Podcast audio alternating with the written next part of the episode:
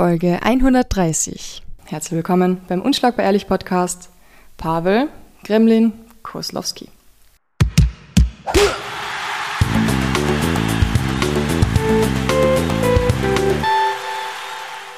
Hi.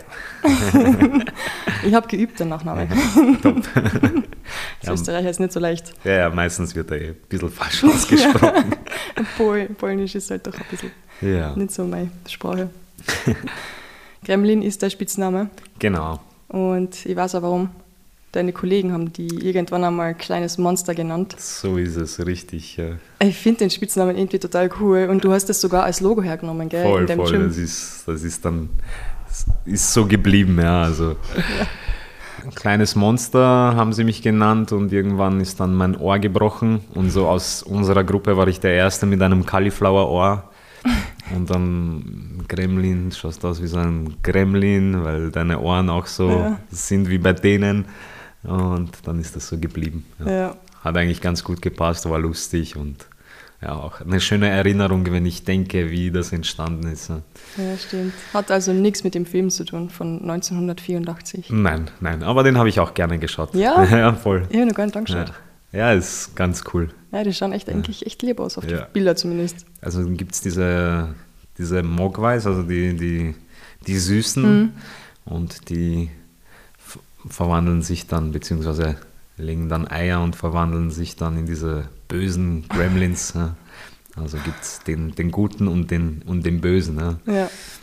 Ich sage immer so, ich bin der, der süße Kleine und Ja. wenn ich im, im Käfig bin, bin ich der Böse. Ah, gute Kombi. Genau. Gute Kombi. Ich muss zugeben, ich habe ein bisschen recherchiert und ich ein bisschen gestalkt, aber ich bin nicht weit gekommen, weil der erste Video auf Instagram ist einfach so ein lustiges Video mit Alex Mraovic.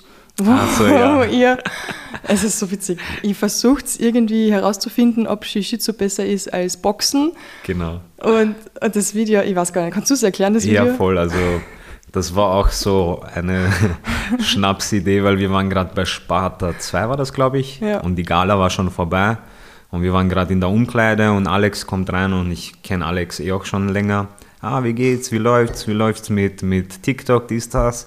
Ja, du, ich muss eh ein neues machen, weißt du, so, hast du eine Idee? Und dann haben wir so gequatscht, äh, gebrainstormt und so innerhalb von fünf Minuten ist die Idee entstanden. So, komm, film mal das, das, das. Und äh, ja, ist so lustig geworden und wir sind damit viral gegangen. Ich glaube auf TikTok, weiß nicht, auf seinem Profil, glaube ich, über drei Millionen Ja. Aufrufe plus. Er hat das dann später noch einmal gepostet. Ich glaube zweimal auf Instagram, zweimal auf TikTok. Also insgesamt annähernd dann die acht, neun Millionen Ja. Aufrufe. Also Oh wirklich krass. Und auch lustig, weil immer wenn, wenn ich jetzt irgendwo im Ausland war, hat mich irgendjemand auf dieses Video an, angesprochen, Echt? ob ich dieser Typ bin von diesem Video. Und ich sage so, ja krass, weißt du, so Ja. vom Sport kennen sie mich weniger wie von diesem, von, von diesem viralen Video. Und letztens habe ich auch mit Alex geredet, der sagt so, Pavel, wir müssen unbedingt Teil Ja. 2 machen. Ich sage so, ich bin offen für Teil 2, sehr gerne. Es ist so lustig einfach, vor allem, weil er sich darstellt, er knockt die aus und steht über dir und so lacht die voll aus, weil du am Genau. Boden liegst und K.O. bist. Ja, voll, Und ja. dann- Wie es halt dazu gekommen ist, genau. Er schlägt mich K.O. mit einer Kombination und er, na, was ist jetzt, Pavel, na? Und dann in der nächsten Szene wacht er auf und Ja. äh, wurde Und merkt, eben, dass ihr genau, bewusstlos, genau, er wurde bewusstlos gewürgt von mir. Also ja, schaut euch das Ja. Video mal an, ist echt lustig, Aber er falls hat ihr da es so einen, so einen guten roten Schädel gehabt. Ja, ja, voll. Er hat so eingespannt, wir haben so gelacht, weil es so real ausgesehen Ja. hat. Er ist auch so ein lustiger Typ, der Alex, wirklich. Wirklich. Ja. Echt Wahnsinn. Das ist so schlimm. Ich habe dann wirklich, ich glaube, zwei Stunden nur seine Videos angeschaut, weil es so witzig war. Ich habe keine Ahnung, wer du jetzt bist, aber. ich habe nur Na. Videos angeschaut. Er ist, er ist auch so sympathischer Typ, Ja. so, weißt du, so, hat überhaupt jetzt nicht so Ego-Probleme oder Ja. so. Das macht einfach lustigen Content. Ist auch ein super Sportler und ja, cool, dass er das alles macht. Ja, also du siehst eh, meine Vorbereitung war ein bisschen compromised. Mhm. Aber ich weiß, dass du um die 500 Brazilian Jiu-Jitsu-Kämpfer hast. Ja, schon über, schon über 500. Ist schon viel passiert die letzten. Jahre. Ja, Ja. Jetzt war ich auch äh, lange verletzt. Also jetzt habe ich dreieinhalb Jahre kein Jiu-Jitsu gekämpft. Mhm. Das letzte Turnier war im Februar oder März 2020, also direkt vor der Pandemie.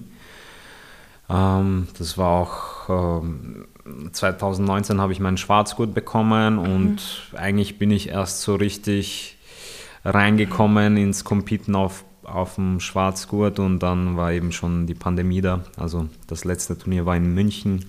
Da habe ich nochmal Gold geschnappt und dann war es vorbei. Ja. Ja. Dann leider in der Pandemie habe ich auch einen Bandscheibenvorfall gehabt. Also ja. kurz davor beim, beim Kreuzheben habe ich mich verletzt. Hatte dann, und du warst dann noch so blöd und bist dann noch mal ins Training gegangen.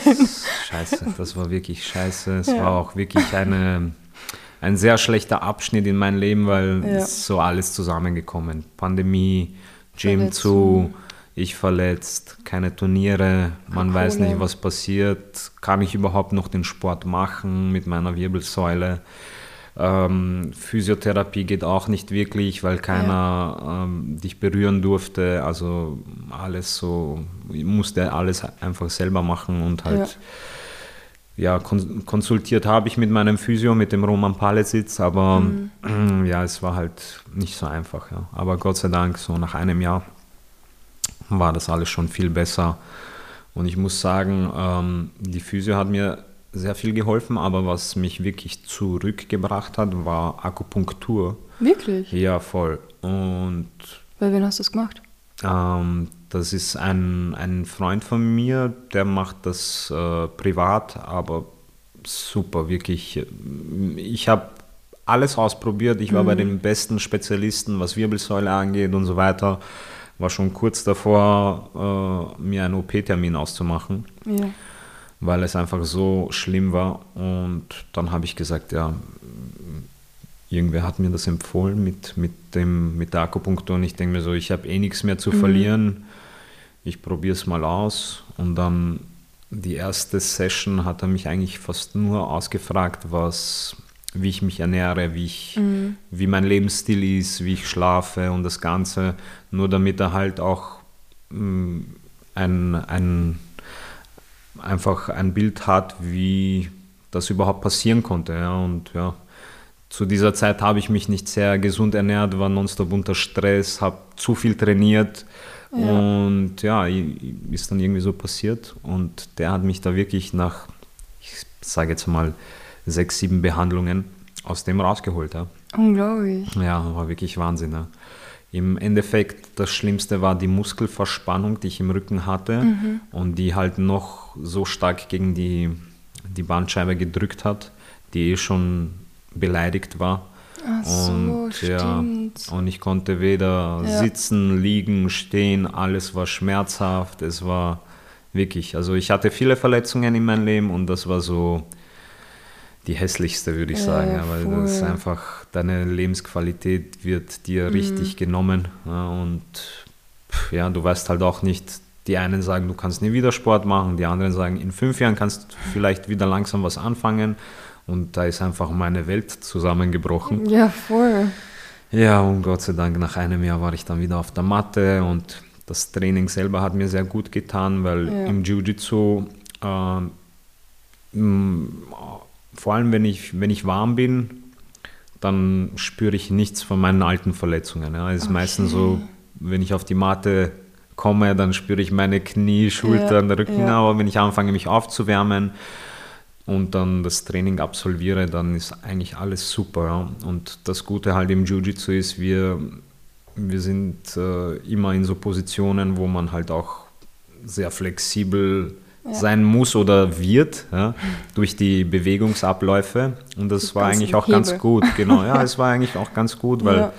äh, immer das, das Dehnen auch, was wir machen nach dem Training oder mhm. auch während des Trainings, es war eigentlich sehr fördernd für die, für die Muskulatur, dass die ein bisschen mhm. da entspannt oder halt sich ausdehnt und, und den Druck wegnimmt von der Wirbelsäule.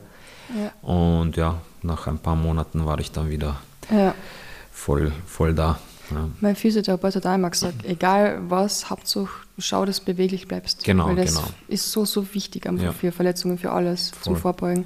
Ich habe auch immer gemerkt, wenn ich mich verletzt habe und mhm. dann eben längere Zeit mich nicht bewegt habe oder halt sehr wenig, dann kommen die alten Verletzungen, so Ja. du spürst das plötzlich hier und da und du denkst dir, boah, was ist jetzt los? Weißt du, so, ich mache ja nicht einmal Sport und Ja.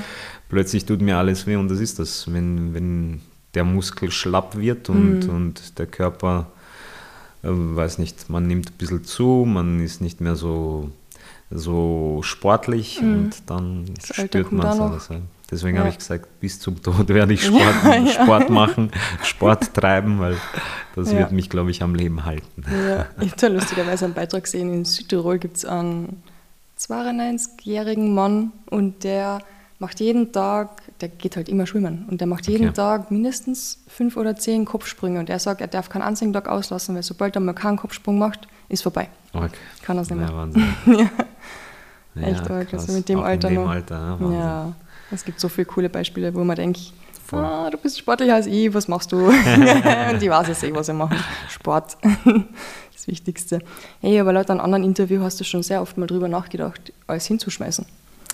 Ja, also es kommt immer wieder und Ja. es ist halt, das ist das, glaube ich, was, ähm, was den Durchschnitt von den, von den Champions trennt. Also der Durchschnitt bei irgendeiner kleinen Verletzung oder wenn irgendein Stein in ihren Weg kommt, ähm, tendieren sie dazu, schneller aufzugeben und diese Steine werden dir immer wieder in den Weg gelegt, auf unterschiedliche Weisen, weiß nicht, irgendwas in der Familie, Verletzungen, selber irgendeine Depression, was weiß ich, ja, und Ja. man darf halt nicht den Fokus aus den Augen verlieren und ja, und dranbleiben, ja, weil ich habe auch so viele Leute gesehen, die jetzt nicht irgendwie talentiert waren oder jetzt besonders, äh, ich würde jetzt auch nicht sagen, dass sie die härtesten, äh, die, die am härtesten äh, arbeitenden Menschen waren im, im Raum, aber sie haben einfach, sie haben nie aufgehört, ja, Ja. und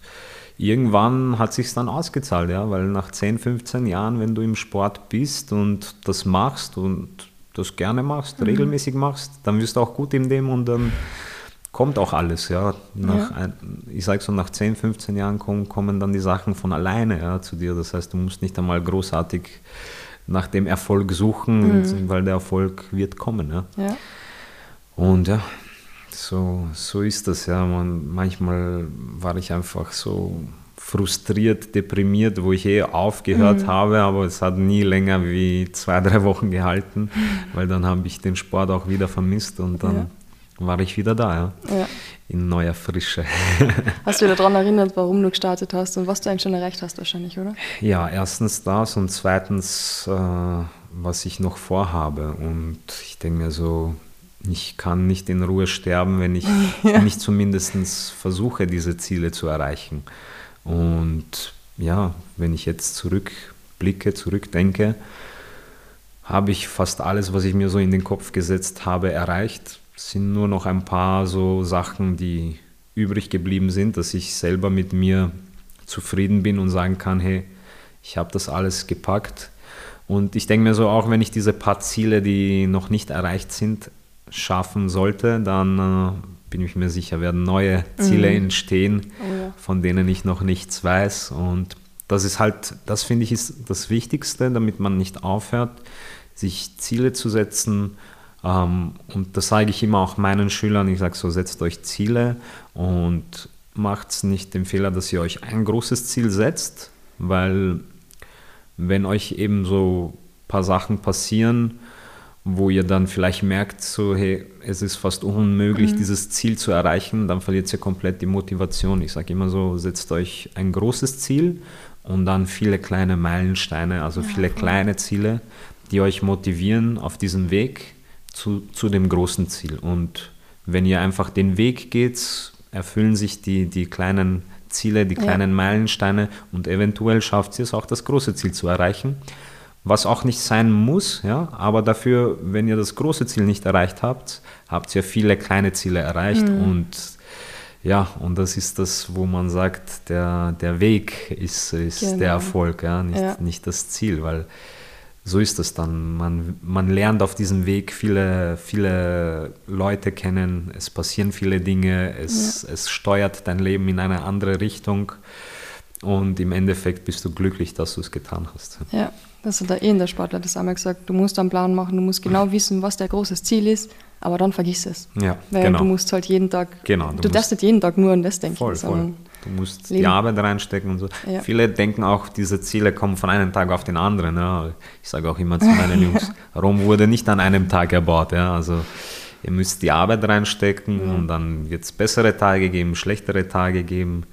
Und so ist das, ja. Und das ist einfach das, was das Ganze so spannend und interessant macht, dass man ähm, eben diese Ups und Downs hat und halt das haltet uns Ja. am Leben, das motiviert uns und ja, Ja. das treibt uns an, weiter Gas zu geben.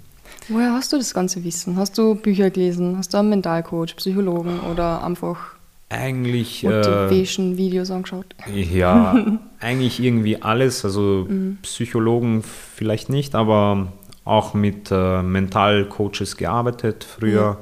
Ich selber habe mich sehr dafür interessiert und selber war ich mehr oder weniger ein Mentalcoach, ja, beziehungsweise bin noch immer irgendwie so ein Mentor für meine Schüler. Ja. Das heißt, ich versuche immer paar sinnvolle Weisheiten auszupacken, damit sie nicht damit ich ihnen sage, wie es ist, sondern dass ich sie dazu, dass ich ihnen Denkanstöße gebe, dass sie selber nachdenken, hey, was er redet, ergibt Sinn und wenn ich so und so mache, dann könnte das alles klappen. Ja. Ja. Und ja, was ich denke, wieso ich auch so meine Denkweise entwickelt habe, sicher auch Bücher und so, aber vor allem äh, meine Erfahrungen, die ich im Sport hatte, ja, die Verletzungen, die, die Niederlagen. Ja. Ich sage auch zu vielen meinen Schülern, hey, ich habe mehr Niederlagen, als ihr überhaupt Kämpfe habt. Ja. Ja. Ich rede nicht von, von, äh, äh, von euren Siegen und Sachen. Ja. So, so viele Kämpfe habt ihr nicht einmal, wie oft ich verloren habe. Ja. Ich habe im Jiu-Jitsu über 500 Kämpfe und da habe ich sicher 70, 80 Kämpfe verloren. Ja. Das Was gar nichts ist. ja, ist trotzdem gesehen. viel für einen, der halt Ja. sich nicht mal, der, der noch nicht einmal den, den ersten Schritt gewagt hat. Ja. Und die denken sich dann so, boah, der hat wirklich, also was habe ich zu verlieren, weißt du, so. Und das ist wieder so ein Denkanstoß, so, ja, denk nicht so viel über die Niederlage nach, weißt du, so, weil wenn sie kommt, dann kommt sie und dann lerne was draus und dann schau, dass du wieder die Arbeit reinsteckst und dann das nächste Turnier oder der nächste Kampf wird sicher besser laufen. Ja. Aber tut es euch nicht selber so in, in, in der Box einsperren und äh, negativ denken und seid einfach ein bisschen optimistischer, macht das, was euch Spaß macht. Es soll auch im Endeffekt Spaß machen, nicht immer, weil im Sport äh, wird es nicht immer lustig. Ja. Ich, Überhaupt im Leistungssport, ich sage so, Sport ist gesund, Leistungssport ist nicht so gesund. ja. Und ja, da muss man halt einfach Zähne zusammenbeißen und durch. Wenn man einen Traum hat, wenn man Ziele hat, dann äh, ja, wird es viel, viele Ups und Downs geben. Ja. Oh ja. Aber das gehört dazu und ja, Damit muss man leben. damit muss man leben, genau. Du hast schon ein bisschen über Ziele geredet. Ich weiß, eines deiner Ziele ist es, Weltmeister zu produzieren. In deinen Gyms. Das habe ich schon. Hast Gott du schon. Ja, habe ich schon ein paar. Ja, stimmt. habe ich schon ein paar, Gott sei Dank. Ja, das war auch, das ist auch ein schöner Gedanke, wenn ich mir denke, so damals, äh, wo ich mir das erste Mal das Kreuzband gerissen habe, habe ich mir das so in den Kopf gesetzt, weil da war ich dann schon aktiver Trainer und Gymbesitzer. Ich habe gesagt, okay, wenn ich es nicht schaffe, dann muss ich mir als Ziel nehmen, dass meine Jung Jungs es schaffen. Und ja, mittlerweile haben wir ein paar Weltmeister im Gym, äh, legitime Weltmeister. Und das macht mich extrem stolz und froh. Und deren Erfolge sind mir wichtiger wie meine, weil ich denke mir so, ich habe in vielen verschiedenen Sparten bin ich erfolgreich geworden und umso mehr freut es mich, wenn einer, der sich jetzt nichts vorgenommen hat oder jetzt mit nichts reingekommen ist ins Gym und ich kenne die Personen seit Tag 1 und die dann zu sehen, dass sie solche Ziele erreichen, das macht mich echt glücklich. Und ja, und jetzt nach dreieinhalb Jahren Verletzungspause mache ich eh auch mein Comeback zum Jiu-Jitsu und habe mich gleich für die größten Turniere der Welt registriert. Also ja, Ende Oktober EM, äh, dann gleich drauf die WM in Abu Dhabi Oh mit mein Gi und Ende des Jahres in Vegas die No-Gi WM. Also ja, ich habe gesagt, wenn ein Comeback, dann, Ja, dann ordentlich. richtig. Und ja, ich habe mir auch immer, ich denke auch, wieso ich so oft so bei großen Turnieren einfach ähm, nichts gerissen habe, ist, weil ich bei den großen Turnieren äh, nicht regelmäßig gestartet habe. Ja. Also bei der WM war ich nur ein paar Mal, ist, wie, wie oft war ich? In Abu Dhabi war ich, glaube ich, drei oder viermal bei der WM. Aber es gibt jedes Jahr eigentlich vier Weltmeisterschaften. Also äh, zwei Organisationen gibt es und beide Organisationen, ja, also die zwei größten Organisationen, äh, veranstalten immer eine WM im GI und eine WM im No-GI. Okay. Das heißt, du hast eigentlich viermal im Jahr die Chance, äh, legitim äh, an, Ja. an einer Weltmeisterschaft teilzunehmen und dann halt auch ähm, da was zu reißen. Ja. Und eigentlich habe ich immer gut abgeschnitten, wo ich mitgekämpft habe. Bei der, bei der E- EM bin ich sechsmal Medaillist geworden. Und ähm, heute bereue ich es halt ein bisschen, dass ich nicht damals aktiver auch äh, zu, den, zu den Weltmeisterschaften geflogen bin. Aber es war halt, damals war ich halt jünger, die Finanzen waren nicht da und es gab einfach auch nicht die Möglichkeit, in dem Sport selber gibt es ja auch nicht so starke Sponsoren, nur die, die du dir Stimmt. selber findest. Meistens Mittlerweile ist es schon besser. Freunde. Ja, es ist immer so. Ja. Die, die dich wirklich äh, oben sehen möchten, die unterstützen dich. Und sonst liegt es an dir. Ja. Also ja, auch selber viel gearbeitet. Ja. Viele denken auch, boah, ich trainiere jetzt zwei, drei Jahre den Sport und jetzt will ich, dass mir diese Sponsoren alles finanzieren. Aber so, so funktioniert das nicht. ja. Also, das ist nur Träumerei und so wirst du auch nicht erfolgreich, wenn du schon so denkst, ja, dann hast du schon eigentlich verloren. Ja. Du musst es leidenschaftlich tun und du, über, über alles hinaus wirst du dieses große Ziel erreichen. Und äh, wenn du Geld brauchst, dann geh arbeiten ja, und nicht äh, äh, glauben, dass dir jemand was zusteckt. Ja. Und bei mir war es genauso. Ich habe gearbeitet und habe alles, was ich hatte, in den Sport investiert, wo ich auch damals vor zehn Jahren, sage ich jetzt einmal, nicht gewusst habe, dass der Sport irgendwie populärer wird in Österreich oder allgemein auf der ganzen Welt und dass da vielleicht irgendwann mal mehr Geld drinnen ist. Ich habe es einfach geliebt. Ja. Und ich wollte einfach immer in allem, was ich getan habe, wollte ich immer der Beste sein. Und mit diesem Mindset bin ich halt auch immer ins Training und auf die Turniere gegangen. Und ja, und ähm, mit der Zeit sind halt eben die Erfolge gekommen. Aber ja, wie gesagt, der Weltmeistertitel ist, steht noch offen und um den werde ich sicher noch, noch einige Male kämpfen. Solange es mir meine Ja. Gesundheit erlaubt und zulässt, werde ich das sicher noch ein paar Mal, paar Mal angehen. Ja. Ja, sobald du diesen Titel hast, musst du wieder kommen. Passt. Deal. Diese zwei Organisationen, die diese WMs ähm, Mhm. ausführen, sind das die ADCCs? Ähm, jein, also ADCC unterliegt eigentlich auch demselben, also dem IJP, das sind eigentlich die Veranstalter aus, aus Abu Dhabi und die machen eben ADCC und äh, eben die WM, die IJP. Okay. Das sind eigentlich die, die am meisten Geld auch in den Sport stecken. Das sind diejenigen, die den Sport olympisch machen möchten. Ähm, und die haben eigentlich so die meisten Tore für die, für die Jiu-Jitsu-Sportler geöffnet, eben durch das, was sie, was sie bieten, was sie veranstalten, dass sie auch eine Perspektive den Leuten schenken. Und die andere Organisation ist IBJJF.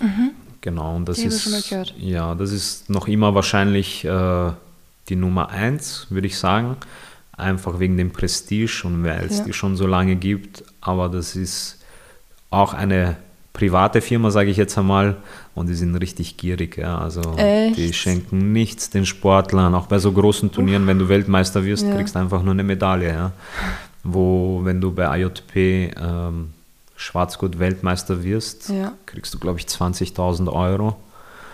Und das ist halt, ja, ich meine, als Profisportler am höchsten Level ist es jetzt auch nicht alles, aber mit 20.000 Euro kannst du ein ganzes Jahr leben, bis zur Ja. nächsten WM. Ja. Ja. Und äh, das Gute ist halt natürlich, wenn du diesen Titel hast, öffnen sich halt andere Einnahmensmöglichkeiten, wie, mhm. weiß nicht, Seminare. Selber als Trainer bist du sehr begehrt überall. Du kannst so Instructional-DVDs aufnehmen, die wiederum cool. Geld einbringen. Es ist halt ein bisschen anders, ja, aber es mit der Zeit und wenn du wirklich gut bist, zahlt sich das auch aus. Also ich kenne viele, viele Sportler, beziehungsweise auch mein Freund und Trainer, der Adam Wajinski. Mhm. Er ist der erfolgreichste Jiu-Jitsu-Kämpfer in Europa und unter den Top 3, würde ich sagen, auf der Welt zurzeit in seiner Gewichtskategorie. Und äh, er lebt sehr gut von, von eben von den Sachen, die ich erwähnt habe. Ja. Wenn er so für ein Seminar, sage ich jetzt mal, 2000 Euro bekommt und dann mhm. macht er jetzt einmal, sage ich jetzt mal, jetzt macht er 10 Tage Seminartour, wo er mhm. jeden Tag woanders ist. Und mit diesen zehn Tagen kann er schon äh, das, das ganze Jahr überleben. Ja. ja. Plus er kriegt monatlich Anteile von diesen Instructional-DVDs und von denen hat er sehr viele und er selber ist ein sehr, äh, sage ich jetzt mal, begehrter Jiu-Jitsu-Kämpfer, mhm. von dem man auch was lernen möchte. Und so hat er halt einen Cashflow, ja. wo er eigentlich nichts macht. Er hat einmal die DVDs aufgenommen und die bringen ihm monatlich ein bisschen eine Einnahme. Mhm. Plus jetzt mm, auf dem Level, wo er kämpft, gibt es auch schon gute Preisgelder, von denen er auch oft äh, einen Schnitt macht und jetzt sein nächstes großes Ziel ist, nach Amerika zu ziehen und dort ein Gym aufzumachen. Wie cool. Ja, also ja. bei ihm läuft es äh, sehr gut und aber auch zu Recht, er ist wirklich ein Spitzenathlet, super Mensch und das ganze Paket passt einfach ja. und freut mich auch zu sehen, dass er auch von dem Sport so gut leben kann. Ja. Sprichst du Deutsch? Äh, nein, oh. Englisch, Polnisch. okay, Englisch ja. geht auch. Ja. Muss ich mal einladen. Ja, sehr cooler Typ. Also der Adam ist auch so, so eine ruhige Person, so ein sehr spezifischer Mensch. Ja. Äh, das sind so viele Kampfsportler. Ja, wenn man ihn sieht, du würdest nie denken, dass er irgendwie so ein erfolgreicher Jiu-Jitsu-Kämpfer mhm. ist. Und wenn du siehst, diejenigen, die er besiegt hat, das ist so mind-blowing. Ja. Und er ist einfach so ein Jiu-Jitsu-Nerd. Also ja. er, er, hat, er studiert richtig den Sport und er macht das täglich und sehr gerne und ja, ist einfach super in dem. Ja. Und solche gibt es einige auf der Welt, ja. Und es ist sehr inspirierende Persönlichkeiten. Wie viele Videos schaust du da an, so am Tag? Äh, mittlerweile jetzt nicht mehr so viel. Natürlich in der Jiu-Jitsu-Szene äh, passiert immer was Neues, es kommen immer neue Techniken und sicher schaut man sich das dann immer wieder an. Wenn man etwas als sinnvoll äh, sieht, dann drillt man es auch mit einem mhm. Partner und testet, ob das überhaupt was ist. Aber ich denke so, bis zum Schwarzgurt schaut man sich sehr viele Sachen an, drillt auch sehr viele Sachen und ab Schwarzgurt wird einfach, da hast du schon dein eigenes Game und da hast du schon so ein Arsenal an Techniken, äh, an denen du einfach nur schleifst und mhm. diese perfektionierst. Sicher kommen dann immer wieder Techniken dazu, ein paar nimmst du raus aus deinem Game, aber im Prinzip äh, jetzt auf dem Level ist es jetzt nicht mehr so relevant, mhm. die, die Videos zu schauen, sondern eben mehr äh, Sparrings zu machen, auch gegen alle möglichen Gurte ja. an, an seinem Game zu arbeiten, das zu perfektionieren. Und ja, und im Turnier ist dann halt, wenn man am, am technischen Level circa gleich ist, ist dann halt auch wichtig, wer hat mehr Kraft, wer hat die ja. bessere Ausdauer. Und da geht es dann halt wirklich um, um einen Fehler meistens. ist wirklich so. Hast du so, so einen Stil, beim Boxer sieht man es eher, aber ja, im Jiu-Jitsu ist das sehr, sehr spezifisch immer, mhm. ja, von Kämpfer zu Kämpfer. Und das ist das Coole an dem Sport, weil ähm, ich habe noch nie von einem Jiu-Jitsu-Kämpfer gehört, der ungeschlagen ist. Also jeder hat schon mal verloren. Und das ist halt cool, weil du weißt, es kann einer kommen, dessen Stil dir nicht liegt. Mhm. Und dann wirst du überrascht. Ja. ja. Aber natürlich, das ist halt alles harte Arbeit und manche tun sich einfach auf ein, auf einen Stil fokussieren. Dafür sind sie in dem sehr gut, aber dafür allgemein in den anderen Sachen vielleicht nicht so gut. Ja. Ist oft so. Aber dafür, wenn er sein Game ansetzt, hast du ein Problem. Ja. Deswegen darfst du auch nie zulassen, dass der Gegner jetzt irgendwie sein Game ansetzt, sondern von Anbeginn des Kampfs gleich deine, deine Techniken ansetzen, deine Dominanz äh, zeigen und ja. so kannst du dann halt auch einfacher den Kampf gewinnen. Ja, das sind schon mal gute Tipps. Ja. Weil wir davor eigentlich über Verletzungen geredet haben. Ja. Irgendwas so mal erwähnt, du hast schon 20 oder mehr Schrauben in deinem Körper. Ja, das ist auch wie lustig. Ist, wie ist denn das mit dem Fliegen? Kannst du da noch hinfliegen? Ich habe so einen Pass, wo, wo das drinsteht, aber irgendwie hat nie jemand danach gefragt. Wirklich? Na, ähm, in der Hand habe ich, glaube ich, Titan, da, na, Entschuldigung, was rede ich, äh, Platin. Okay. Das tut sowieso nicht. Äh, ja äh, am Flughafen piepst nix. piepsen. In den Knien, glaube ich, ist das Einzige, wo es, wo es piepst. Weil in der Schulter hatte ich so Kunststoffschrauben, die okay. sich, glaube ich, selber aufgelöst haben oder sollten, glaube ich. Hoffentlich. Ja. Und in den Knien habe ich Metalle. Ja. Also beide okay. Kreuzbänder hatte ich schon gerissen gehabt. Ja. Und da wurden verschiedene Schrauben eingesetzt. oh mein Gott. Ja.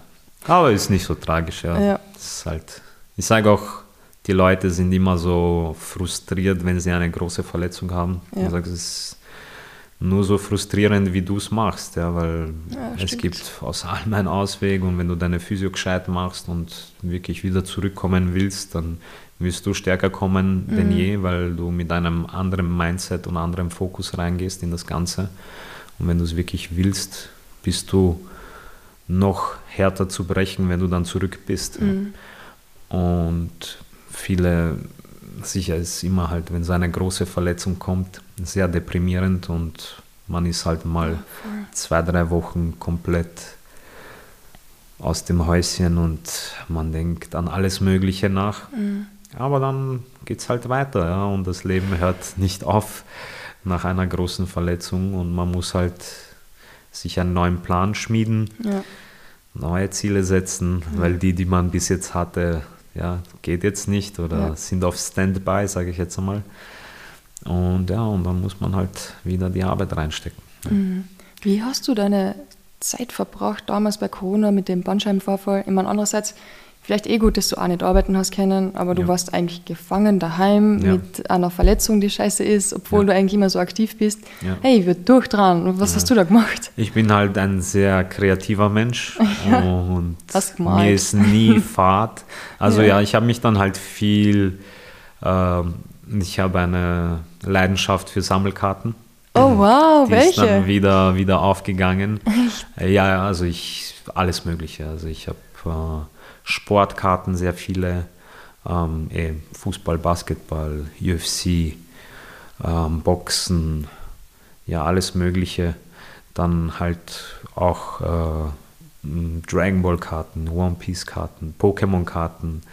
Äh, noch, also ich habe auch noch viele Magic Karten und Yu-Gi-Oh Karten, aber die sammle ich nicht aktiv, aber habe sie halt, weil ich sie früher gesammelt habe, beziehungsweise selber auch gespielt habe.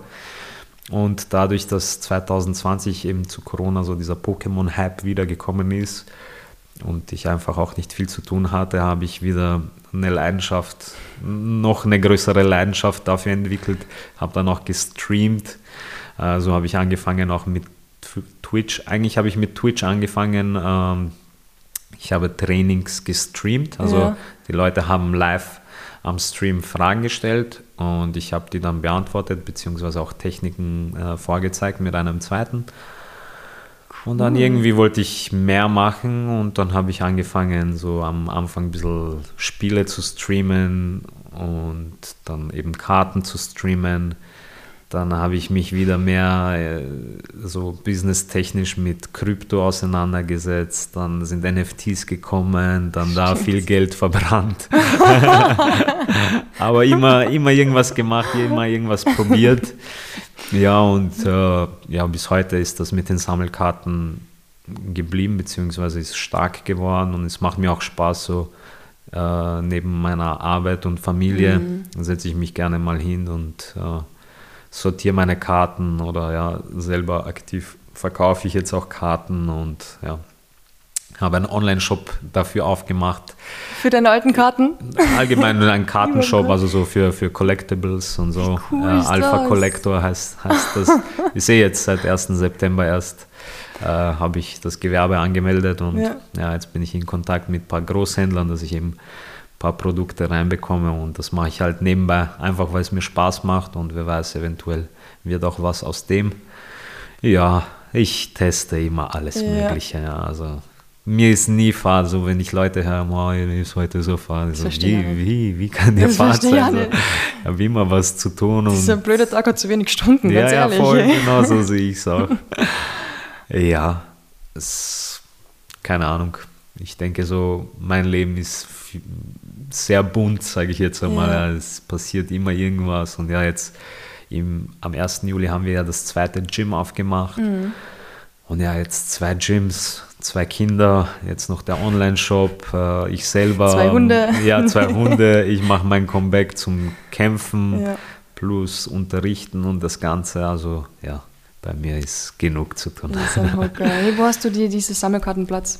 Bitte? Wo hast du diese Sammelkarten verstaut? Ähm, derweil alles zu Hause noch, aber bald wird es ein bisschen knapp mit dem Platz. Das wird knapp. Ja, wir haben ein kleines Lager im neuen Gym Mhm. und ich habe mir gedacht, ich baue da mal ein paar, paar Regale auf und werde dort mal langsam mein, meinen Platz für das aufbauen und dann halt schauen, wie groß das wirklich wird. Mhm. Wenn es größer werden sollte, dann werde ich natürlich schauen, dass ich einen extra Ort miete, wo ich das dann alles lagern kann und halt von dort auch aus arbeiten kann. Aber dabei passt es so, wie es ist. Ja. Ja. Step by Step, sage ich immer. Ja. Und jetzt hast du vielleicht auch noch mehr Platz, weil ihr habt eine Wohnung in Wien und eine Wohnung in Linz. Genau, genau, genau. Was ich so brutal cool finde, weil du weißt, ich bin Wassermann, ich brauche Freiheit. Deine Ja. Frau ist auch Wassermann. Genau. Ich finde es so cool, dass sie in Linz lebt und du in Wien und ihr euch ein bisschen aufteilt. Ja, das ja, ist mega. Ja. ja, voll. Es funktioniert ganz gut. Also m, oft fragen uns Leute, ja, und wie ist das? Weil sie in Linz, du hier. Ich sag, wir sehen uns eh regelmäßig und wenn es halt mal nicht geht, dann ähm, ja, sind wir eh jeden Tag in Kontakt und so.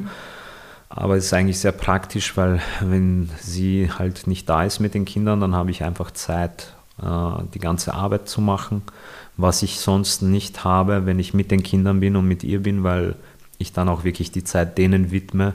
Und ich denke mir so, wenn jetzt so als Beispiel ein Vater, der jetzt 40 Stunden arbeitet, er steht in der Früh auf, sieht seine Kinder und kommt am Abend zurück und die Kinder schlafen schon, weil ja, so kleine Kinder schlafen halt schon um 19, 20 Uhr.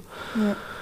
Und ich denke mir so, er sieht seine Kinder viel weniger wie ich, weil äh, ich bin dann drei, vier Tage mit meinen Kindern und ich stehe mit denen in der Früh auf und wir gehen zum Bäcker und wir gehen in den Park und wir gehen rutschen und spielen und dann gehen wir da und dort und haben wirklich ein Programm, ja. Und äh, dann bin, ich halt voll dem gewidmet und ich finde, dass ich dann halt auch äh, wirklich äh, die Zeit äh, viel besser mit denen nutze, wie wenn ich jetzt ganze Woche mit denen wäre, aber halt auch wirklich keine Zeit unter der Woche habe und dann Ja. Samstag, Sonntag, wo die meisten sich dann eher so ausruhen möchten und so, äh, weil sie ein, einfach eine anstrengende Woche hatten, ja. Dann leidet auch die Qualität, äh, äh, also die, die, die, die Zeit mit den Kindern, äh, da leidet einfach die, die Qualität dieser Zeit und ja, und ich finde so dieses System funktioniert für uns beide super und wenn, wenn, man, wenn man sich auch ein paar Tage nicht Ja. sieht, vermisst man sich noch mehr und man freut sich noch mehr auf den anderen. Und dann bringt man auch nicht den Ärger von der Arbeit mit heim oder irgend Voll, sowas. voll, weißt? voll. Weil ja. du willst die Qualität dann, klar haben. ne? Sowieso, genau. Und natürlich gibt es immer irgendwelche Sachen, meistens geht es ja um Kleinigkeiten, Mhm. das gehört dazu. Aber im Großen und Ganzen funktioniert dieses Konzept spitze. Und ja, wir schauen einfach, wie sich entwickelt und wir dann, wenn die Kinder größer sind, mehr hier sind oder drüben, schauen wir mal. Ja. Ja. Also auf jeden Fall werde ich äh, meine Kinder versuchen auch in den Sport zu bringen, beziehungsweise Oh, ja. versuche ich schon langsam.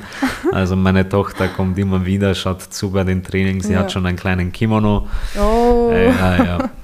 Und beim Aufwärmen ab und zu läuft sie mit uns die Runden und so mhm. und sie weiß schon, Papa macht Jiu-Jitsu, Jiu-Jitsu und es gefällt ihr. Aber ja, schauen wir, was die Zeit bringt. Und ja, ich würde mich natürlich freuen, wenn die Kinder auch den Sport machen, den ich mache mhm. und auch so eine Leidenschaft dafür entwickeln würden, wie, wie ich sie entwickelt habe. Natürlich wäre das auch vom Vorteil für die, weil eben mit den zwei Gyms und den Voll. Möglichkeiten, die ich ihnen halt in diesem Sport bieten könnte, ja. wäre es auch einfacher für sie allgemein im Leben, denke ich. Ja. Und ja, hängt halt nur von ihnen ab. Von ihnen ab, genau. Ja. Gibt es bestimmte Werte, die du von deinen Eltern mitgekriegt hast, die du gerne weitergeben würdest an deine Kids? Oh, ich glaube, das sind ziemlich viele Sachen. Ja. Also ich bin echt glücklich, solche Eltern zu haben, mhm. die ich habe, weil wirklich sind so tolle Menschen und je älter ich werde und je mehr Familien ich sehe und kennenlerne, denke ich mir so, ich bin wirklich gesegnet mit meinen Eltern und ja, waren selber damals Immigranten aus Polen und haben versucht, irgendwas für uns aufzumachen, also für mich und meine Schwester, weil sie so selbstlos waren und mhm. mehrere Jobs gleichzeitig gearbeitet haben, nur um uns eine Zukunft zu bieten. Und die waren schon immer Arbeitstiere. Ja. Also ich sage immer, meine Eltern bis heute, ich kann mich nicht erinnern, dass meine Mutter jetzt irgendwie arbeitslos war oder mein Vater. Die haben immer gearbeitet und immer nach Lösungen gesucht. Und ja, selber halt nie viel gehabt, ja. aber auch eben uns nie das Gefühl gegeben, dass wir weniger haben oder nichts haben. Mhm. Das heißt, meine Kindheit und die Kindheit von meiner Schwester, die waren, die war toll, wirklich toll. Also wenn ich zurückdenke, was wir für eine schöne Kindheit hatten, ich habe nichts von dieser, von dieser Armut mitbekommen, in der wir gelebt haben. Natürlich jetzt, wenn man älter ist und mal wirklich so überlegt, so hey, eigentlich waren wir arm, ja, und hatten nicht viel, aber die Eltern haben uns nie das Gefühl gegeben und haben uns immer alles ermöglicht, was, was für sie möglich auch war. Mhm. Und ja, natürlich haben versucht, aus uns gute Menschen zu machen. Ich hoffe, es ist ihnen halbwegs gut gelungen. was ist so her auf jeden Fall. Danke. Ja, aber ja, viel Liebe gegeben. Ja. Ich denke, das ist auch wichtig. Viel Liebe den Kindern geben und mhm. das kommt dann auch zurück, weil auch heute lebe ich in so einem guten Verhältnis mit meinen Eltern. Ich mhm. sehe sie fast täglich und es ist eine ganz andere, ganz andere Beziehung zu meinen Eltern. Ja. Mein Vater ist wie mein bester Kumpel. Meine Mama ist nonstop da und will mir immer helfen hier mit Hausarbeit und da, wenn meine Frau nicht da ist. Ich sage, Mama, bitte, jetzt bin ich schon 31. Ich ich mache mir selber, ich mache mir selber die Wäsche täglich im Gym. Ja, ich mache, ich tue auch Staubsaugen, wenn, wenn, wenn ich sehe, dass es ausschaut. Ja, ich kann auch den Ge Geschirrspüler einschalten. Ja. Bitte mach das nicht, weil das macht mich nervös. Ja. Aber es ist halt für Mama sind wir halt immer Kinder und ich glaube, ja. es wird auch immer so bleiben. Und die Söhne sind sowieso bei den Mamas. Ja, ja, das ist ja, unglaublich. Das ist wirklich. Vor allem so, so vom Osten da. Ja, ja, ja, das ist wirklich, das stimmt, dass überhaupt in den polnischen Haushältern, das, ja. ja, der Sohn ist immer. ja. Na wurscht, aber ich finde es so spannend, du kommst auch aus einer sehr sportlichen Familie. Also der Papa hat Landhockey gemacht. Genau, genau, genau. Hast du es selbst mal ausprobiert? Ja, voll. Ich habe auch ein bisschen gespielt, aber es war eigentlich nicht so mein Sport. Ich bin dann in Richtung Fußball gegangen. Mhm. Äh, meine Schwester war talentiert in Landhockey, aber bei meiner Schwester war das Problem, die hat sich immer nur zwei Wochen für irgendwas interessiert. Sie war talentiert in Landhockey, sie war talentiert im Tennis, ja, sie war immer ein sehr sportliches Mädel, aber ihre, wie soll ich sagen, so diese Konzentrationsspanne oder eben so, dass sie sich für irgendwas länger begeistert, äh, das war sehr schwierig. Bei ihr ist bis heute so, auch immer so. ich, sie wollte auch immer damals Tattoos haben und so. Und so. Äh, Bis heute hat sie keins gemacht und sie selber ist so glücklich, dass sie keins gemacht hat, ja, weil sie selber sagt, es würde ihr nicht gefallen. Ja. Weil sie eben so, sie ist immer so aus dem Nichts kommt irgend so ein Gedanke und ja, und das will sie jetzt machen und das ist so, ja, passt. Daria. Ja, ma, mach einmal, fang an damit, dann reden wir weiter. Ja. Ah, voller Schmetterling, ha? Ja, Fliegt es von an ist- zum- Ja, es ist ein Wahnsinn. Einer Sache zum ja. nächsten. Aber Ja. dafür kannst du deine Tattoos anschauen. Genau, genau. Also ich bereue eigentlich nicht meine Tattoos. Ich interessiere mich auch sehr für Kunst und Mhm. auch jedes meiner Tattoos hat eine Bedeutung. Also ich habe nie irgendwas einfach hingeklatscht, Mhm. sondern habe mir immer überlegt, was ich äh, mein Leben lang auf meinen Körper tragen möchte. Ja. Natürlich würde ich das ein oder andere vielleicht ein bisschen anders machen oder äh, woanders äh, platzieren, aber im Großen und Ganzen mit den Jahren ist dann einfach das erste Tattoo hatte ich, glaube ich, mit 15, 16, wo meine Wow. Eltern, ich habe ihnen gesagt, ich mache mir ein Tattoo. Ja, ja. Wirklich? Ja, ja, die haben das nicht ernst genommen. Okay. Und ich sage so, ja, hier und das wird kommen. Und mein Vater belächelt das so, ja, mach, weißt du. Na. Äh, die haben es nicht geglaubt, dass ich bin dann wirklich mit einem Tattoo zurückgekommen. Die Gesichter werde ich nie vergessen. Was hast du tätowieren lassen? ähm, ich habe hier innen am linken äh, Oberarm äh, so einen Schriftzug. Äh, Ja. ist auf Spanisch, Ehre den Vater, den Sohn und den Heiligen Geist. Schaut eigentlich eh ganz cool aus. Ja. War so fürs erste Tattoo eh, eh schön. Und ja, das haben meine Eltern halt Nicht so schön gefunden. Ja, es war halt Schock für sie. Ja. Ich, Ich war glaube. noch so jung und es war auch lustig, weil normalerweise würde es ja kein Tätowierer machen für einen, bei einem Minderjährigen. Aber dadurch, dass es privat war und so, ist durchgegangen. Und ja, und dann mit der Zeit halt ist immer mehr dazugekommen und jetzt bin ich eh schon voll tätowiert, ja, von, von Zehe bis Hals. Ja, der Hals war das letzte, oder? Das letzte Abend. Ja, genau, der Hals Abendmahl. war das letzte, glaube ich, ja. Voll, Wieso voll. hast du dir das letzte Abendmahl auf den Hals tätowieren Erstens gefällt mir ähm, das Kunststück von Da Vinci sehr. Mhm. Das ist Und schön. zweitens äh, bin ich selber ein sehr gläubiger Christ.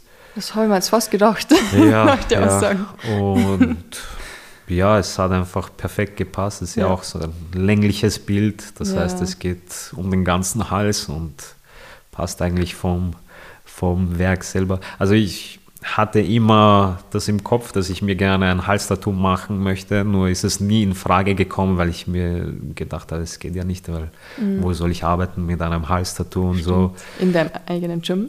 Ja, und das ist dann eben Ja. halt so passiert, dass ja, ich dann eben selbstständig geworden bin Ja. und das sich dann erledigt hat, mehr oder weniger, und habe gesagt, ja, jetzt, jetzt kann ich es machen.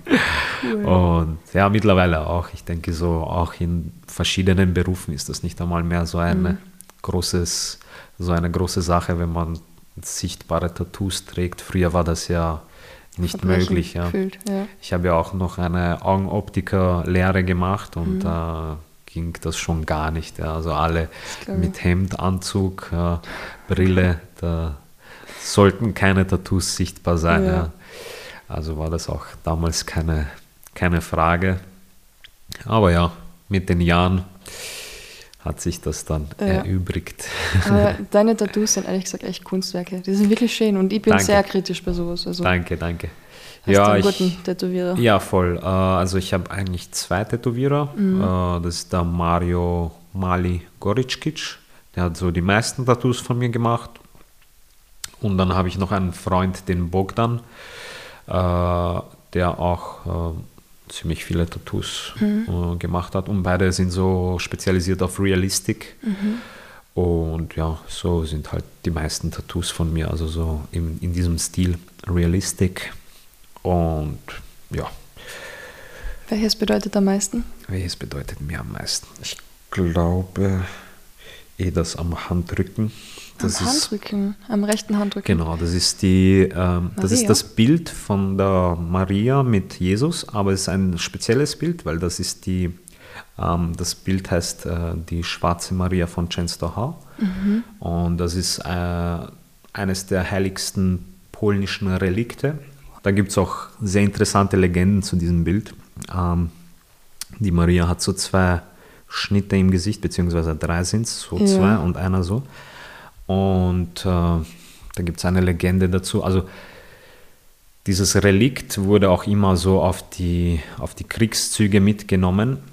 Und die Legende besagt, dass äh, wenn sie eben dieses Relikt bei sich haben, sind sie unbesiegbar. Okay.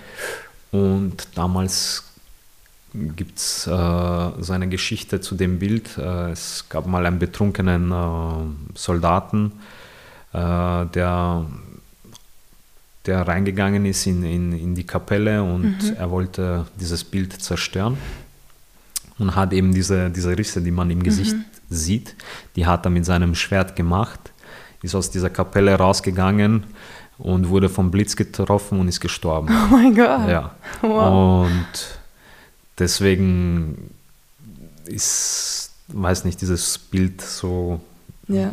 Ist mir so wichtig und ja. äh, hat halt auch viel Bedeutung und ist auch ein schönes Bild und Ja. wie gesagt, unser heiligstes Relikt in Polen oder eines der heiligsten Relikte, jeder kennt Ja, und das ist mir, glaube ich, so das wichtigste Mhm. Tattoo. Ja.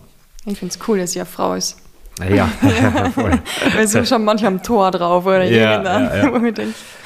Ja, ey, dadurch, Spannend. dass ich auch eben sehr gläubig bin und Mhm.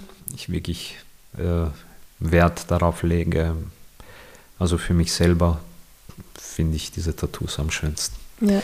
Ja. Sind die Kids dann auch getauft? Äh, die Kleine ja, der Ja. Kleine noch nicht, aber ja, wird auch Wird noch schon. getauft. Kommt nicht drum um. ja. Wie war die Zeit als Fußballspieler?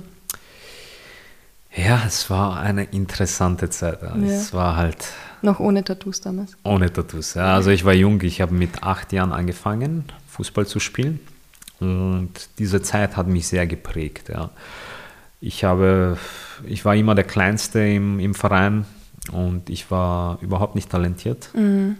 Aber ich habe immer hart gearbeitet. Das war, das war halt schon immer so. Also ich wollte immer mir selber was beweisen, meinem Papa was beweisen. So, der Rest hat mich eigentlich nicht interessiert. Also so, dass ich jemandem da was beweisen muss, hat sich dann eh selber ergeben. Aber ich musste mir immer selber beweisen, dass ich das kann und dass ich das schaffe. Das war immer die Motivation.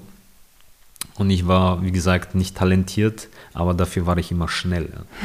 Und das war mein, äh, mein Haupt-Attitude, dass ich so sage, Rauf, runter, rennen. Auf dass der ich, Seite. dass ich schnell bin. ja. Und das war das Einzige, was mich irgendwie so gehalten hat im Verein. Also damals bei Donau habe ich gespielt.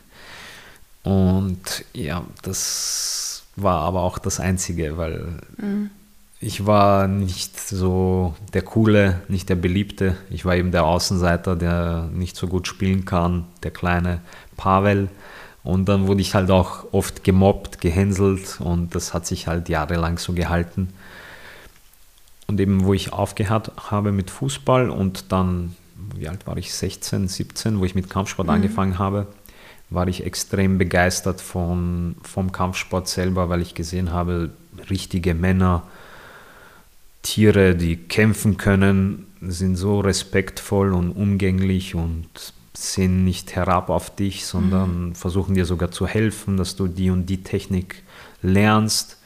Und das hat mich fasziniert.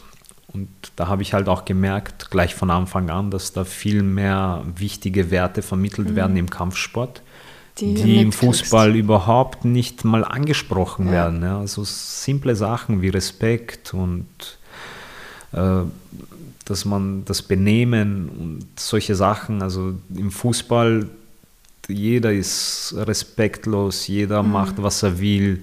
Es ist ein Haufen, ja, es ist ein Haufen von Egoisten. Ja. Unerzogene Egoisten. Ja. Und dann kommen noch die Eltern dazu, die dann kommen die. Eltern dazu, genau, die noch schreien. Ja. Und es ist so wirklich, wenn ich mir jetzt überlege, das ist, und es ist, es ist noch immer so, es ist noch immer Ja. so.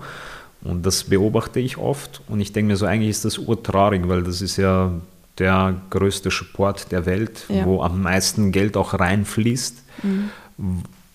Die nennen sich selber Teamsportler, sind aber lauter Egoisten, die nur auf sich schauen. Ja.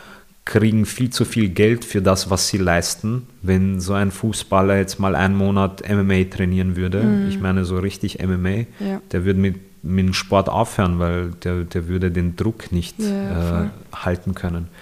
Und die, die kriegen einfach alles so, alles so in, in, vor die Nase geschoben mhm. und es wird ihnen so viel geschenkt und das meiste verdienen die einfach ja, nicht. Und ich habe auch viele Freunde, die Profifußballer sind und bis heute sehr erfolgreich sind. Und die sagen von sich selber, dass wir sind überbezahlt. Ja. Für das, was wir eigentlich machen und ja. leisten, sind wir überbezahlt. Und ich gehe hier essen, esse gratis, da, ja, da kriege ich das gratis, da kriege ich vom Sponsor alles, was ich möchte, von Adidas oder von mhm. Nike, ja, wo jeder andere wirklich hasteln muss, dass er sich da was kaufen kann. Ja, ist halt die Schwierig. traurige Realität. Aber vielleicht ja. ändert sich das mal oder wird zumindest ein bisschen angeglichen, dass die Kampfsportler einen faireren ja. Lohn bekommen. Oder zumindest einmal einfach nur ein bisschen Anerkennung. Ja, und nicht das nur ist schlechtes Image. Genau, also ich denke, nicht in allen Ländern, aber ja, in Österreich noch nicht so. Ja. Aber in äh, anderen Ländern, zum Beispiel in Polen, sind Kampfsportler schon mhm. anerkannt. Tschechien und, auch. Und, genau, und da werden sie auch anders respektiert und angesehen. Das ist mir auch aufgefallen, jedes Mal, wenn ich bei Turnieren in Polen gekämpft habe, was für mich wie jedes andere Turnier war einfach. Ich gewinne die polnische Meisterschaft, komme nach Wien zurück. Am nächsten Tag sehe ich drei, vier Artikel über mich von irgendwelchen polnischen Foren. Mhm. Und ich denke mir so, was, das ist sehr krass, dass da ja. überhaupt jemand über mich schreibt und dann noch ja. so viele und sie machen da, wie wenn ich Weltmeister geworden ja. wäre. Ja, aber es ist halt. Über Österreich auch noch. Es ist halt anders dort. Es wird halt viel mehr Wert auf das gelegt und, und die Leute feiern Kampfsport dort mittlerweile mehr wie Fußball. Früher gab es auch nur Fußball, Fußball, Fußball. Mhm. Und jetzt mittlerweile will keiner mehr so Fußball spielen. Wenn wir auch unsere Nationalmannschaft anschauen, das ist, ja. es gibt so ein Sprichwort auf äh, Polnisch, das singen die Fans immer, wenn Polen verliert. Äh, nic się nie stało, Polacy nic się nie stało. Und das heißt, es ist nichts passiert, Polen, es ist nichts passiert. Also auf die Art, macht euch keine Sorgen, es ist nichts passiert.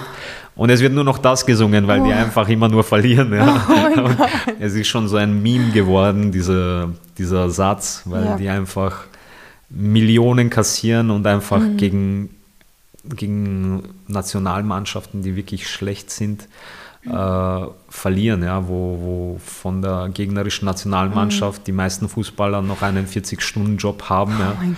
Oh Und wenn du gegen solche verlierst, aber selber ja. Millionen am Konto hast, dann fragst du dich, wie, wieso und mhm. wie, wieso verdienen die das und wieso kriegen die so viel Anerkennung und Geld, ja. wenn die nicht einmal hier ihre Arbeit leisten können am Fußballplatz. Ja, trotz Lewandowski. Ja, er, er, selber kann auch leider nicht die ganze Nationalmannschaft retten. Ja.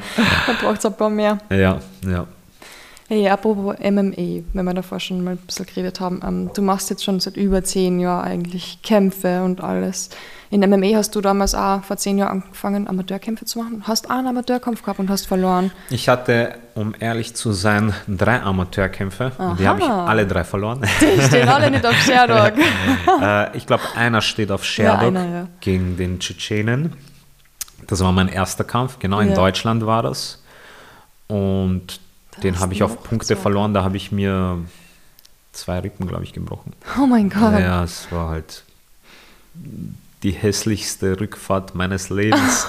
Oh, wow. Wir sind einfach äh, 10, 11 oh. Stunden mit dem Auto gefahren durch einen Schneesturm und mit gebrochenen Rippen. Du What? kannst weder sitzen, liegen. Oh mein Gott. Wir mussten immer wieder dann so Stops machen, weil ich einfach so drei, vier, fünf Minuten ja. herumgehen musste, dass ich halt ein bisschen Luft bekomme. Das während dem Schneesturm. Ja, der, ja oh es war eine schlechte Erfahrung, aber ich habe halt nicht aufgegeben, sagen wir es mal so, aber das, diese Erfahrung war schrecklich. Bei dir gibt es auch nur Extreme, ne? entweder ja, extrem krass geil oder extrem krass scheiße. Voll, voll. Bei mir gibt es wirklich immer Extreme. Und auf jeden Fall, da habe ich auf Punkte verloren, Split Decision. Ja. War eigentlich eher ein super Kampf, ja, sehr ausgeglichen. Äh, eben nachdem er mich äh, geslammt hat und mir die mhm. Rippe gebrochen hat, äh, habe ich nicht mehr so gut kämpfen können. Oh Nur noch um Überleben, ums Überleben gekämpft.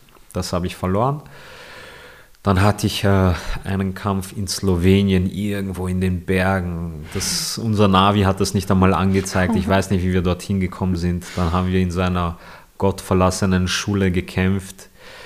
Und das war auch so. Es war ein Ring mit, mit Holzbrettern ja, und oh einfach nur eine Plane drüber. Und es ist mir genau dasselbe wieder passiert. Also ich habe mal wieder die Rippen gebrochen.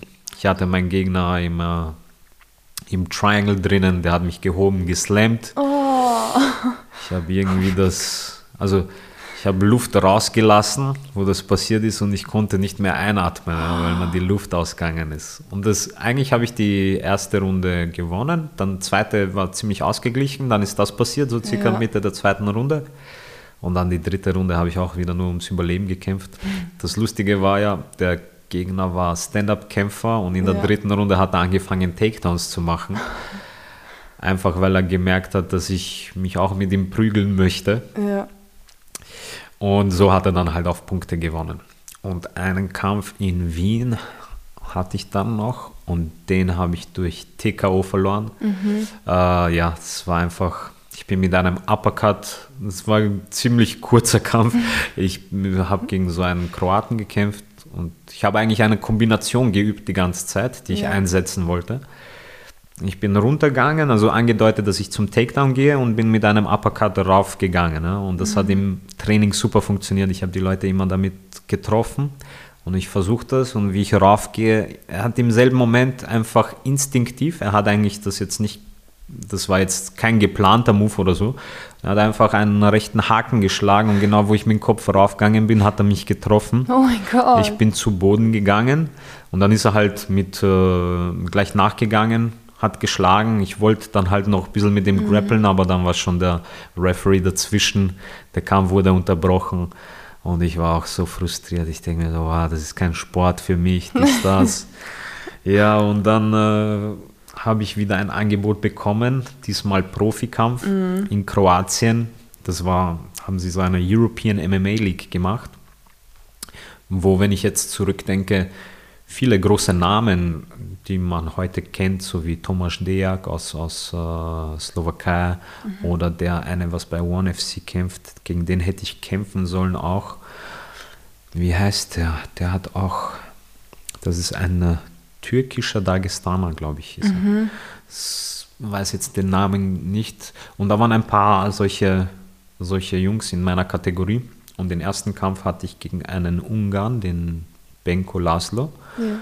Und es war mein erster Profikampf. Ja. Aber ich habe halt zugesagt, weil ich glaube, der Gewinner von dem Turnier hätte 10.000 Euro bekommen. Ich war damals 19 oder 20 Jahre alt. Ich mag deinen Optimismus. Ja, immer mo motiviert. es hat mir Spaß gemacht. Ich war immer so irgendeiner Kämpfernatur. Ja.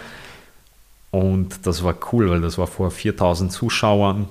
Plus, äh, die haben das auf zwei äh, kroatischen Sendern ausgestrahlt, ja. das Event. Es war richtig geil und ich bin dort reingegangen und habe den Kampf nach eineinhalb Minuten mit einem Armbar gewonnen. Oh. Und es war so, boah, das war, das hat mich richtig angetrieben, ja, dieser Sieg, das werde ich nie vergessen. Das war so schön für mich, ja, das ja. war ein richtiges Erlebnis. Und ja, und dann äh, einfach weitergemacht. Ja. Ich war damals, glaube ich, schon Jiu-Jitsu Blaugurt. Und dann habe ich einfach trainiert Jiu-Jitsu mhm. und wenn sich irgendwas erübrigt hat in MMA, dann habe ich immer wieder zugesagt und gekämpft. Aber das MMA war nicht mein Fokus. Also Jiu-Jitsu. Das merkt man, so viele, viele Jahre dazwischen. Genau, ja, ja, ich glaube immer alle zwei Jahre ja. habe ich einen Kampf gemacht oder so. Ich meine, es sind auch immer wieder Verletzungen dazwischen ja. gekommen und so. Aber mein Fokus war nicht MMA, weil jedes Mal, wenn ich ähm, mich auf einen MMA-Kampf vorbereitet habe, hat mein Jiu-Jitsu darunter gelitten, mhm. weil ich einfach mein Jiu-Jitsu vernachlässigen, vernachlässigen musste und das wollte ich nicht, ja, weil mhm. ich es einfach geliebt habe. Und MMA, da musst du halt Ringen machen, Thai-Boxen, Boxen, MMA-Sparring mhm. und dann bleibt halt nicht viel Zeit für das Jiu-Jitsu selber. Und dadurch, dass Jiu-Jitsu immer mein, mein, mein Fokus war, habe ich es nicht wirklich genossen, das zu machen. Ja. Und auch dann das Gewicht cutten, das waren auch immer, Oh ja, fast stimmt. jeder Kampf waren um die 10 Kilo, die ich runtergehen musste. Mein Gott. Und ja, ich habe es halt gemacht, weil ich es trotzdem wollte und mir selber auch wieder mal was beweisen wollte und auch zeigen wollte, vor allem, dass Jiu-Jitsu der beste Sport fürs MMA ist. Hast du bewiesen, fünf Kämpfe, alle mit, keine Ahnung, irgendwelche Grappling-Sachen, Armbar, Ja, ja. Jokes. alle fünf Profikämpfe habe ich alle durch Submission gewonnen, Ja. alle fünf in der ersten Runde. Unglaublich. Ja. Na, es war halt, es waren schöne Wahnsinn. Erlebnisse. Ich habe auch äh, eigentlich dann mit der Zeit hatte ich dann auch größere Ziele. Ich sage jetzt einmal, vor zwei, drei Jahren habe ich mir überlegt, jetzt wirklich in MMA durchzustarten, dadurch, dass ich schon den Black Belt im Jiu-Jitsu habe und einiges erreicht habe. Academy ist da. Ich habe gesagt, okay, versuchen wir es mal im MMA. Und dann habe ich mir das Kreuzband gerissen. Also ich habe äh, den letzten Kampf, den ich gewonnen habe, ist alles gut abgelaufen. 2021. Genau, dann habe ich mich schon eigentlich vorbereitet auf den nächsten, habe mir das Kreuzband gerissen und somit hat sich die Geschichte MMA für mich erledigt, was ich jetzt nicht so extrem traurig finde, obwohl ich hatte viele Möglichkeiten, beziehungsweise ich war in Kontakt mit guten Managements und Organisationen, wo ich einfach die Möglichkeit hatte, mich zu zeigen. Aber ich denke mir so, das Jiu-Jitsu bleibt mir Voll. trotzdem erhalten und deswegen passt das schon so. Und vielleicht, never say never, vielleicht kommt in ein paar Jahren wieder ein MMA-Kampf. Ja, wer weiß. Ja, Bei dir war es mir nie. ja, voll. Witzig, aber ich finde das schon krass, weil ich glaube, du hast deinen ersten Grappling-Kampf auch verloren, dann hast du drei MMA-Amateurkämpfe Genau, ich habe verloren. eigentlich alles, alles verloren, womit ich angefangen habe. Ja. Also die ersten Schritte waren nie irgendwie positiv, aber ich habe halt Ja. nie aufgegeben. Ja. Und das ist, glaube ich, das Wichtigste. Niemals aufgeben, egal wie schwer und hart es ist. Wenn du es wirklich willst und es magst, dann mach es. Ja. Und Ja. glaub an, an das, was du machst. Ja. Weil früher oder später wird es einfach klappen. Ne? Ja, stimmt.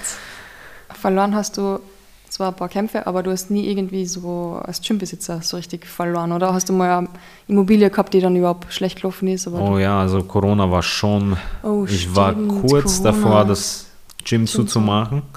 Das war auch wirklich krass, weil das wissen auch nicht viele.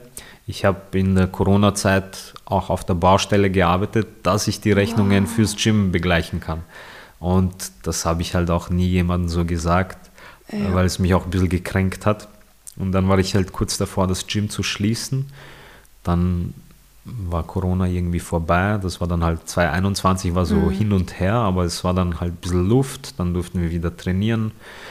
Und ich muss mich auch wirklich bedanken an meine loyalen Schüler, die, von denen viele einfach von sich aus gezahlt haben, damit das Gym dann auch äh, erhalten bleibt. Also die wussten, sie können nicht trainieren und sie wussten aber auch, dass ich äh, abhängig bin von den Mitgliedschaften. Und deswegen haben sie freiwillig weiter eingezahlt und das war auch halt der einzige Grund, glaube ich, wieso es Alpha noch heute gibt. ja. Und ja, und dann, wo Corona weg war, ist es besser gelaufen denn je. Also wir haben so einen Ansturm an Leuten bekommen, so viele Leute wollten plötzlich Sport allgemein machen. Also ich, ich habe es auch bei den anderen Gyms beobachtet, dass es wirklich äh, voranging. ja. Und jetzt, ja, wie gesagt, vor zwei Monaten haben wir das zweite, Zweite. Gym aufgemacht. Ja. Jetzt gerade ist es auch nicht so einfach, weil ja, man muss halt äh, die Mitglieder reinbekommen und es muss sich ja auch irgendwie, die Rechnungen müssen sich auch irgendwie zahlen. Gott sei Dank funktioniert das erste Gym sehr gut und da haben wir schon unser, unser fixes Team und es kommen immer wieder neue Leute dazu. Und das erhält auch äh, äh, zurzeit das zweite Gym. Und wir hoffen natürlich, dass das zweite Gym auch Gut wächst, so, so wie es gerade wächst in diesem, in, in diesem Tempo. Schaut es eigentlich sehr gut aus und ich denke auch, dass wir, dass wir auch weiter wachsen werden und ja, ich denke auch immer positiv. Ja. Ja. Wie bist du auf den Namen gekommen? Alpha Jiu-Jitsu Academy? Ähm, gute fancy. Frage. Alpha, äh, ich hatte Alpha immer im Kopf, weil ich mir gedacht habe, okay, das ist so das, das erste, das oberste, das so das mhm. beste Team, ja, und so habe ich das in meinem Kopf gehabt und wir wollen das beste Team hier aufbauen und wir sind die Alphas. Ja. Und Typisch Kampfsport. Wenn so gerade in der Tier ist, ein Löwe oder keine Ahnung was. Genau, genau. Also wir haben dann viele in unserer Gruppe so ähm, wie soll ich sagen, so Umfragen gemacht, so was soll unser Maskottchen werden, ja, und dann gab es den Löwen, den Wolf, ja, noch irgendwas und so. Du hast den Gremlin genommen. Na, der, der, Großteil war dann für den Löwen, also das ja. ist so unser Maskottchen für, für Alpha, der Löwe. Und äh, ja, sonst haben wir dann auch so, unser Motto ist One Team, One Dream. Mhm. Das ist auch so entstanden die Bedeutung hinter One Team, One Dream für mich ist halt, wenn zum Beispiel einer von uns einen, einen Traum, ein Ziel hat, dann sind wir alle dafür zuständig, ihn dabei zu unterstützen, dass er seinen Traum erfüllt. Ja. Und das steht hinter One Team, One Dream. Ja. Und natürlich jeder, der ins Gym kommt, hat irgendein Ziel, irgendeinen Traum. Und es ist unsere Aufgabe, denjenigen dabei zu unterstützen. Und andersrum, wenn ich dann einen mhm. Traum habe, erwarte ich mir auch das von, von den anderen. Und ja. das äh, schweißt auch das Team zusammen. Und wenn jemand von uns kämpft, ob es jetzt Jiu-Jitsu oder MMA ist, ist immer ein großes Teil vom Team dabei und mhm. unterstützt. Und wir sind, man, man weiß es, wenn, wenn die Jungs von uns MMA kämpfen oder so, dann sind wir immer die lautesten. Ne? Ja.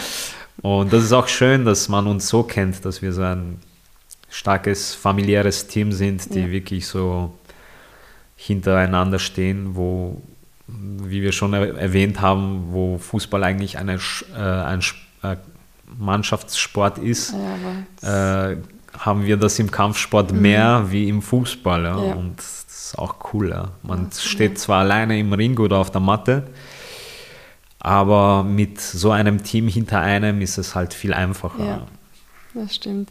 Stimmt es auch, dass ähm, du einen von deinen Schülern jedes Jahr mal so Mitgliedschaft schenkst? Genau, das machen wir jedes Jahr zu Weihnachten. Mhm. Ähm, letztes Jahr haben wir, glaube ich, sogar zwei Mitgliedschaften verschenkt. Ja, voll.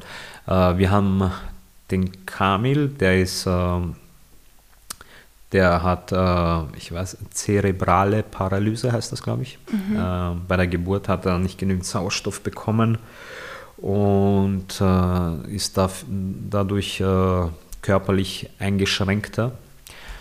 Aber der ist so ein fantastischer, faszinierender Mensch, der wirklich täglich zwei, dreimal trainiert, viel mehr wie die Gesunden, macht Physio, geht zum Psychologen, tut alles, damit er wirklich mhm. besser wird. Und das Jiu-Jitsu hat ihm auch wirklich koordinativ so verbessert und er kämpft auch aktiv an Turnieren mit das Coole ist auch in Abu Dhabi gibt es eine Para-Jiu-Jitsu-Weltmeisterschaft, also für wow. Para-Athleten.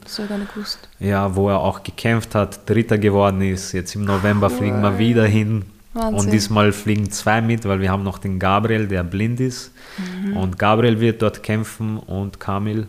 Und ja, für Kamil habe ich zu Weihnachten auch eine lebenslange Mitgliedschaft geschenkt Wow, ja, Alter, und ein cool. anderer hat halt ja. dann äh, eine Jahresmitgliedschaft geschenkt ja. bekommen.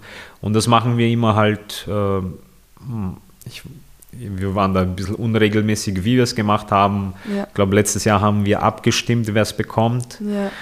Und sonst habe ich eigentlich immer entschieden, wer halt am meisten Leistung gebracht hat mhm. und sich Mühe gegeben hat. Und ich schaue dann natürlich auch auf die auf die Verhältnisse, wie es demjenigen geht, mhm. wem das wirklich hilft, an irgendeinen Unternehmer oder so, dem schenke ich jetzt keine ja. Mitgliedschaft, weil ich weiß so, ey, es gibt da ja. viele junge Jungs, für die das wirklich viel ja. mehr bedeuten würde. Und äh, ja, ich schaue dann einfach, wer das wirklich am meisten verdient hat und dann jedes Jahr schenke ich zu Weihnachten bei unserer alljährlichen Weihnachtsfeier eine Jahresmitgliedschaft. Das ist so schön. Danke. Coole Sache, wirklich.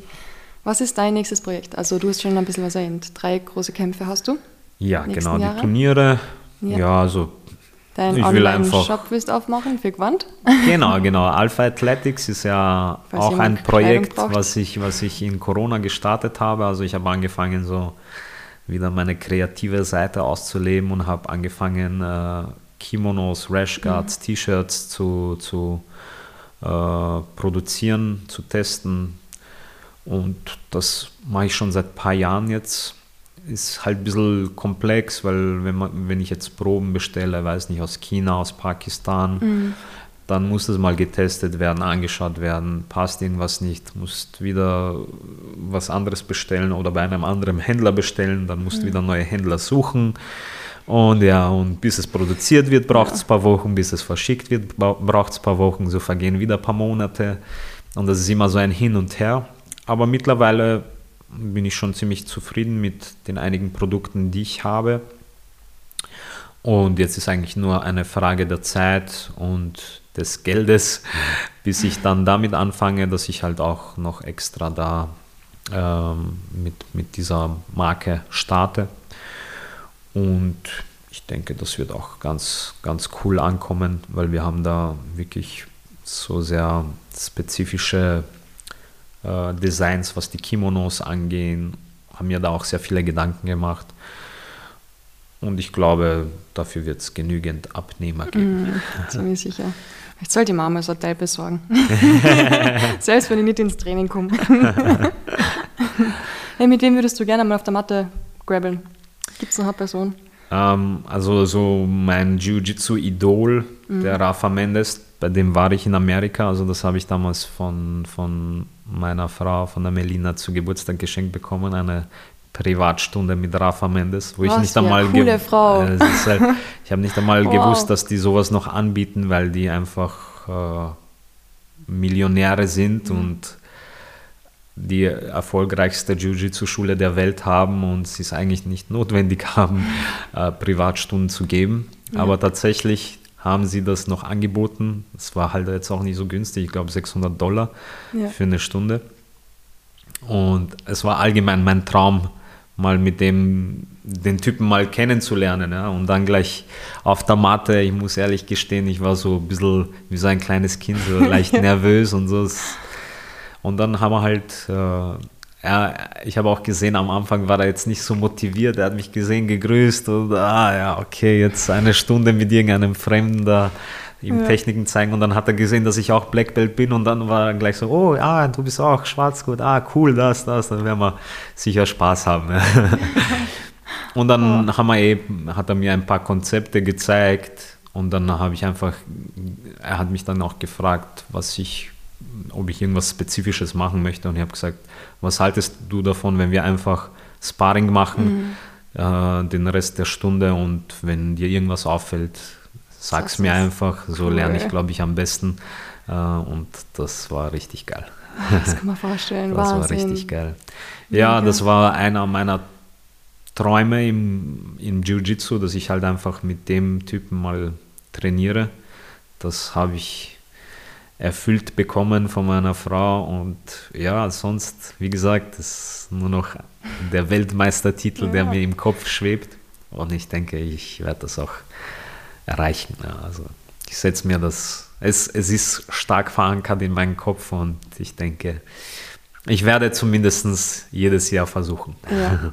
Du musst es schaffen, weil ich will ihn wieder mal da haben. Passt. Danke für alles. Hast du noch irgendwelche letzten Worte an deine Zuhörer da draußen und deine Schüler und irgendwelche Tipps oder was auch immer dir einfällt? Ja, ich möchte mich einfach an alle bedanken, die mich auf dieser Strecke, auf dieser Reise begleitet haben. Meine Familie, meine Freunde, meine Schüler. Ja, es ist einfach die Sponsoren nicht vergessen. Die haben auch äh, oft mir Sachen ermöglicht, die, die einfach nicht möglich wären, weil ich einfach nicht die finanziellen Mittel hatte. Und ja, es vor allem auch meine Eltern, die wirklich nie so begeistert für Kampfsport waren, aber trotzdem mich in jeder Hinsicht unterstützt haben und das bis heute tun. Ja, es ist einfach, äh, es war eine interessante Journey bis jetzt ja. und es wird, glaube ich, noch interessanter. Oh ja, ich freue mich drauf. Dankeschön. Hat Spaß ja, gemacht. Danke auf jeden Fall auch für die Möglichkeit hier zu sein. Immer gern. Danke, dass du dir die Zeit genommen hast. Wir Klar. quatschen, glaube ich, schon seit eineinhalb Stunden. Ja, krass. Davor auch schon. die Zeit vergeht so schnell. Voll, die Zeit Wahnsinn. vergeht schnell. Ja, hat mir Spaß gemacht und ja, ich hoffe, dass wir uns noch einmal hier sehen, oh, ja. wenn ich den. Mit seinen Kriegst du einen Gürtel oder was kriegst du oder nur Medaille? Medaille, aber sie sind ziemlich fett, also sind solche Dinge. Perfekt, ja, sind so, mit. Mini, Mini-Teller, sage ich jetzt ja. mal. Ja. ja, und das ist jetzt mal das Main, Main Goal. Ich ja. freue mich aufs Bling Bling das nächste Mal. Top. Danke. Ja, danke dir. Schönen Tag, alles Gute weiterhin. Ebenfalls.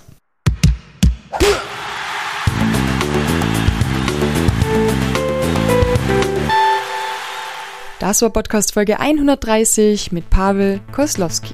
Das lustige Video mit Alexander Maraovic und ein paar Grappling-Tutorials findet ihr auf dem Instagram-Profil von Pavel. Wir wünschen ihm für seine anstehenden Turniere ganz viel Erfolg. Danke, dass ihr wieder bis zum Schluss zugehört habt. Ich wünsche euch einen fantastischen Start in diese neue Woche. Ganz viel Motivation für euer Training. Bleibt gesund und weiterhin unschlagbar ehrlich.